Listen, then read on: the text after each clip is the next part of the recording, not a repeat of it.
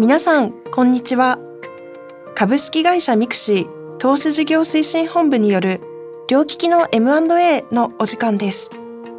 パーソナリティは私投資事業部の拓間麻子です。どうぞよろしくお願い申し上げます。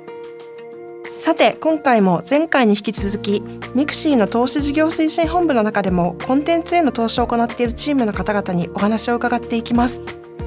投資事業推進本部事業開発部コンテンツグループの宇野さん、鵜飼さんどうぞよろしくお願い申し上げます。よろしくお願いします。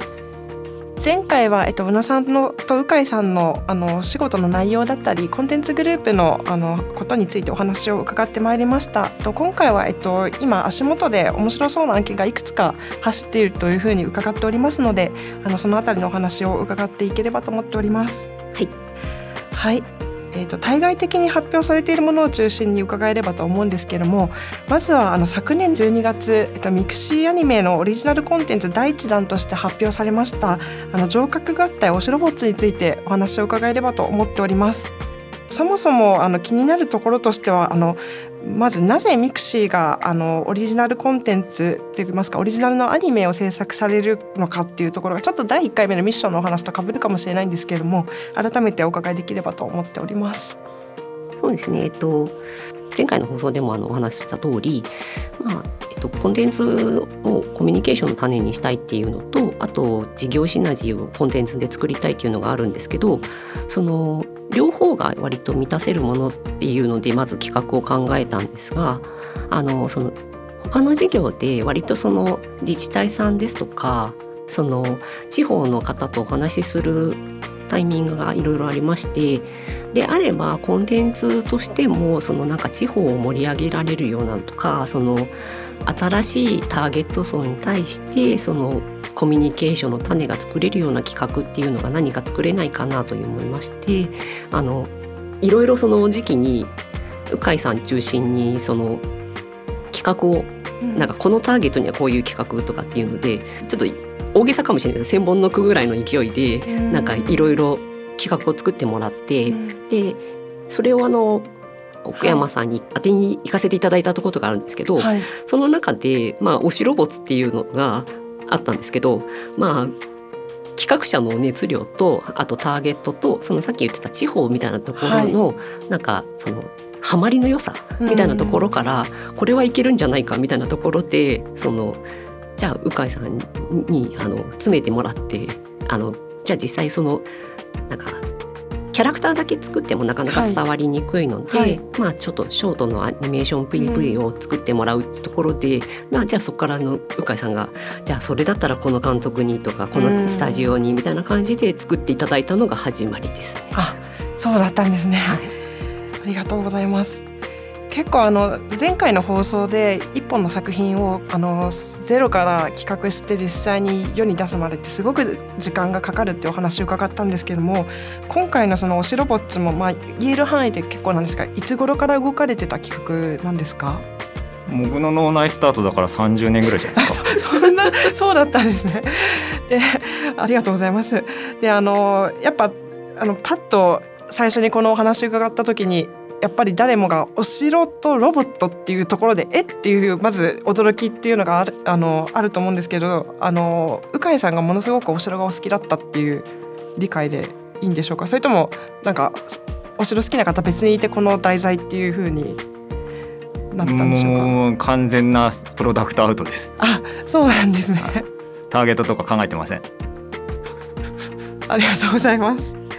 なんかお城そうですね。なんか一回あの2000年代2006年ぐらいですかね。なんかお城ブームっていうのが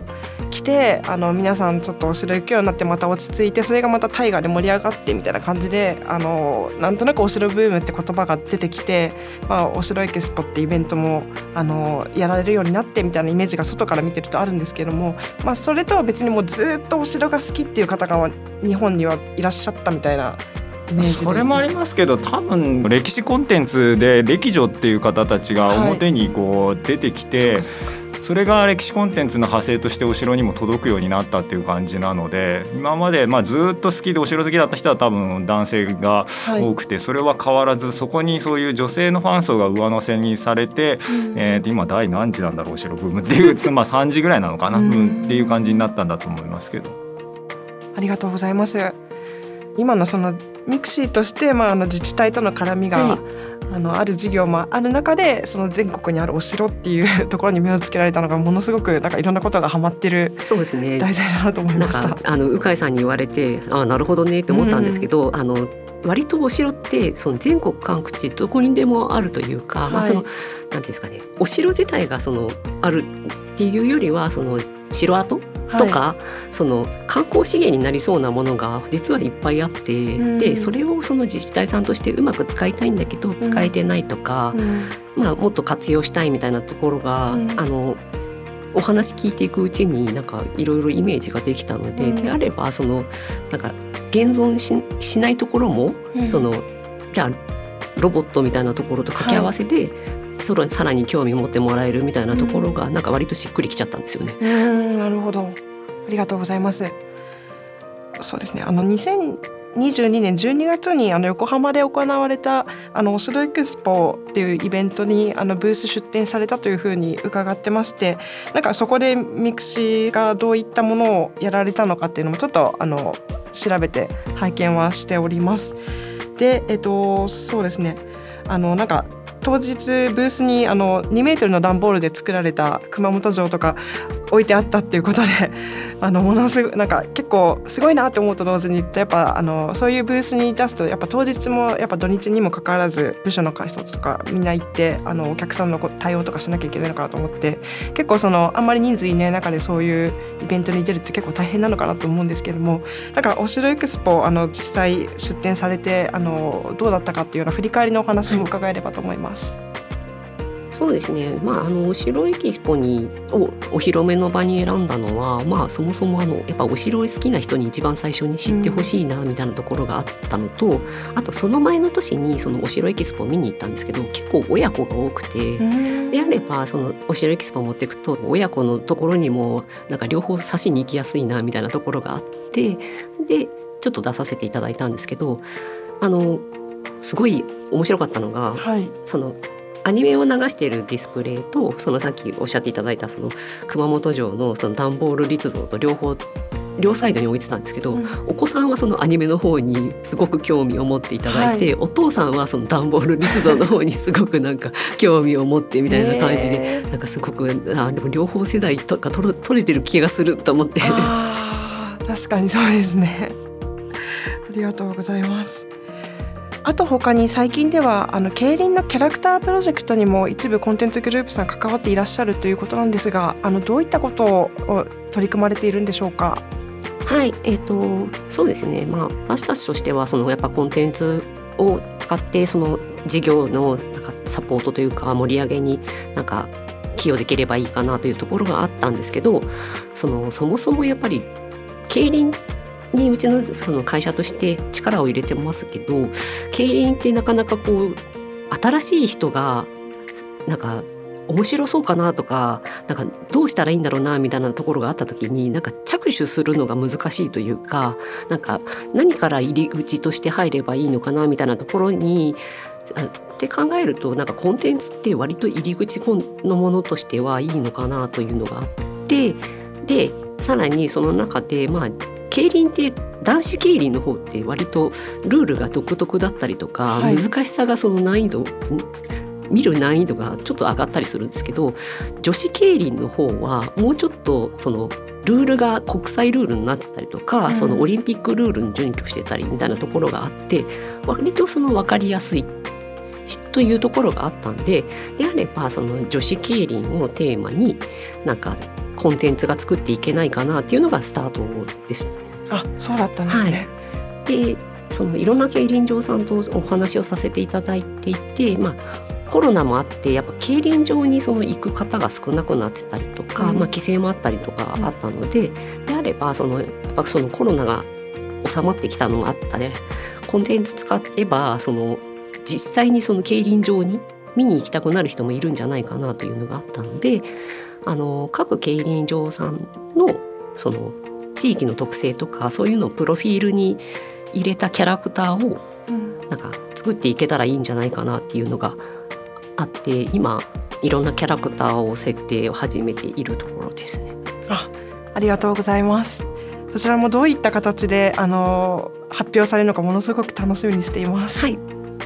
結構お話伺ってるとあのもういろんなプロジェクトがすごくあのまあ、同時並行的にというかなんかやられてるあのグループかなというふうに思ってるんですけどもなんか教えていただける範囲でなんか8人いらっしゃって何作品ぐらいを皆さん見てらっしゃるんですか、はい、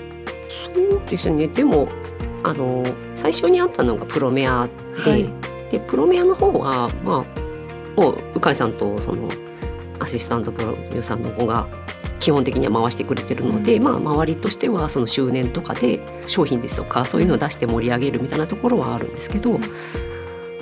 あとはその委員会出資を業界とのその連携とかも強化したいなっていうので、制作委員会への出資もちょっと始めさせていただいていて、まあえっと